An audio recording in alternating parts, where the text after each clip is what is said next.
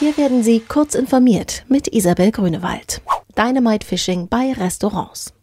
Bei aktuellen Dynamite Fishing Kampagnen erhalten Gastronomen eine E-Mail zu einer angeblichen Lebensmittelvergiftung nach dem Besuch ihres Restaurants. Der Mail ist ein Bild der angeblich vergifteten Frau beigefügt. Die angehängte Word-Datei mit der angeblichen Einschätzung eines Mediziners enthält Makros, die versuchen, den Rechner des Empfängers zu infizieren.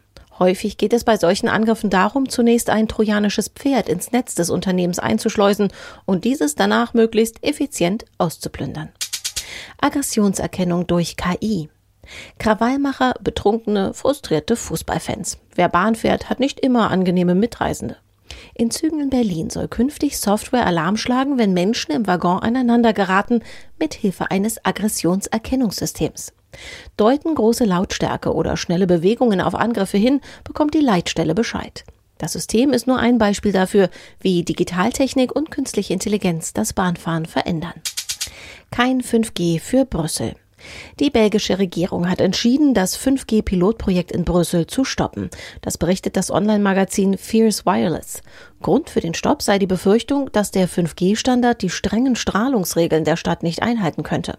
In Brüssel herrschen mit die strengsten Strahlungsvorschriften für Telekommunikationsgeräte der Welt. Ohne die Anhebung des Grenzwertes wäre der Aufbau eines 5G-Netzes in Brüssel nicht möglich. Die Gesundheitsgefährdung durch Mobilfunkwellen ist nicht abschließend geklärt. Drohnen dürfen in Australien kommerzielle Bestellungen ausliefern.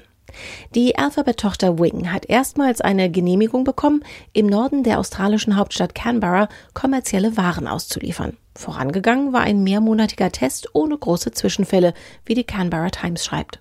Per Drohne sollen nun Speisen, heißer Kaffee, Apothekerwaren und Golfzubehör ausgeliefert werden. Die Drohnen dürfen keine großen Straßen überfliegen und sich Personen auf dem Boden nicht zu sehr nähern. Diese und weitere aktuelle Nachrichten finden Sie ausführlich auf heise.de.